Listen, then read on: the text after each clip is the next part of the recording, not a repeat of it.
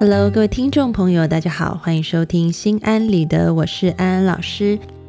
又到了安心信箱的单元，要来回答听众朋友的来信。首先是来自于彭小小的留言：和朋友闹别扭了，好想哭。明明知他是越过了心里的底线，但是还是忍不住去关注他的一切。看到了他开心，自己会一起笑；知道他不开心。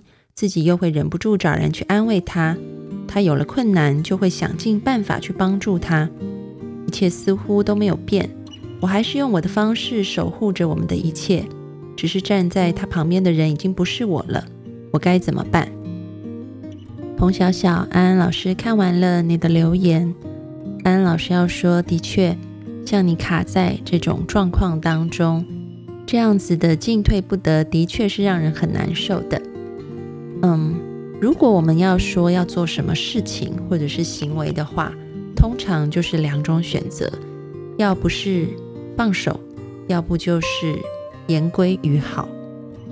那现在看起来你放不下，但是呢闹别扭又让你没有办法跟他言归于好，所以我们现在要想一想，是什么东西阻碍了我们去做这两个选择的其中一个？很多时候，我们左右为难的原因，就是因为我们无法接受事实。这是什么意思呢？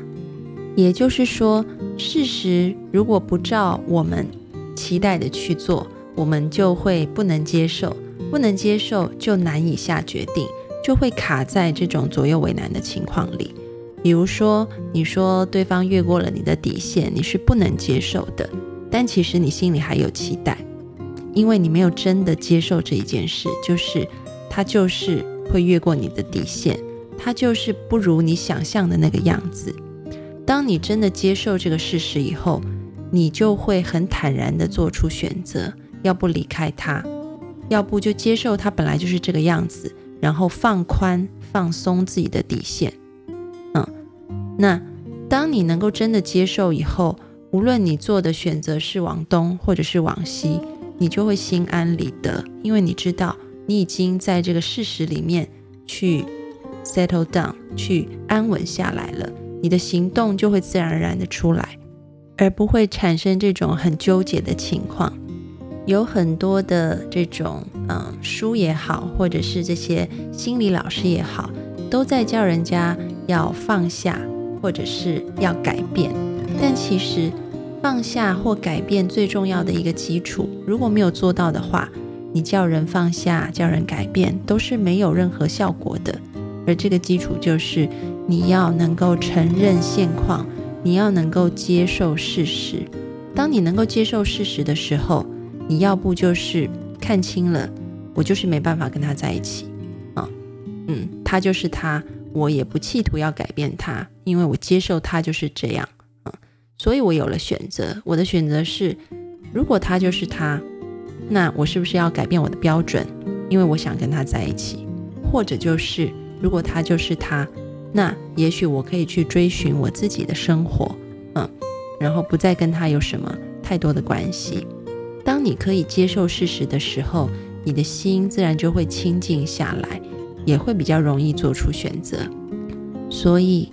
去接受对方真正的样子吧。当你接受他就是这样子的时候，然后你就会知道你下一步是该走还是该留。祝福你。接下来是来自于桑米的留言：安安老师，怎么样才能让自己积极开心一点？大学快毕业，但是觉得对什么都不感兴趣，生活没有动力。也去过医院做心理测评，医生也说没什么，但是我有时候还是会觉得很难过，好无聊。在这个年龄，我应该是在做一些有意义的事的，但我却整天在家不知道干什么。男朋友挺关心我的，但是我们异地很少见面，我和舍友关系并没有特别好。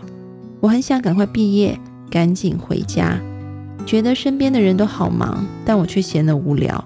我要怎么样才能让自己积极一点呢 Sami，安安老师读完你的来信，觉得嗯，你既然会写信来给安安老师，就表示你蛮想要改变这个状况的。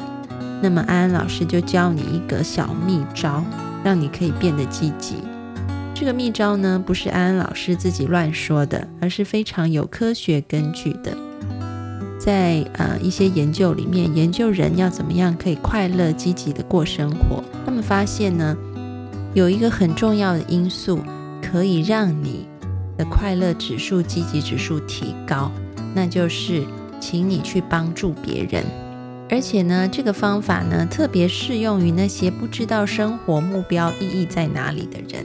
嗯，因为我们说一个人要快乐，其实最重要的是他要有对生活的一种参与感、一种意义感。但是如果这个都没有的话，没关系，有一个好的方法，就是我们前面讲的叫做 volunteer behavior。如果是中文来说，也就是你愿意去主动积极的去帮助别人，做一个志愿者。所以安安老师要邀请你，你现在就可以上网搜一下。比如说，你学校里面一定有一些志愿者的社团，或者是有一些志愿者的活动，可能是去附近的孤儿院帮助小孩，或者是去陪伴老人，或者甚至是去打扫街道。你去挑一些可以配合你的时间啊，然后不会影响到你课业的这些时间，去做一些帮助别人的事情。这个。中国人也有句话叫做“助人为快乐之本”啊，其实这个科学研究已经验证了。所以呢，从今天开始，开始成为一个愿意帮助别人的志愿者，相信你会越来越积极。祝福你。